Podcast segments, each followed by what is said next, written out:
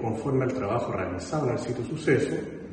diligencias científico-técnicas, determinación de la criminodinámica de los sucesos mismos, se pudo determinar que efectivamente corresponde al fallecimiento accidental de un trabajador rural de 63 años de edad, quien mientras realizaba labores de tala de un árbol de grandes dimensiones, con su motosierra, este se le viene encima aprisionándole contra el piso, lo que provoca un politraumatismo que finalmente desencadena en su desenlace.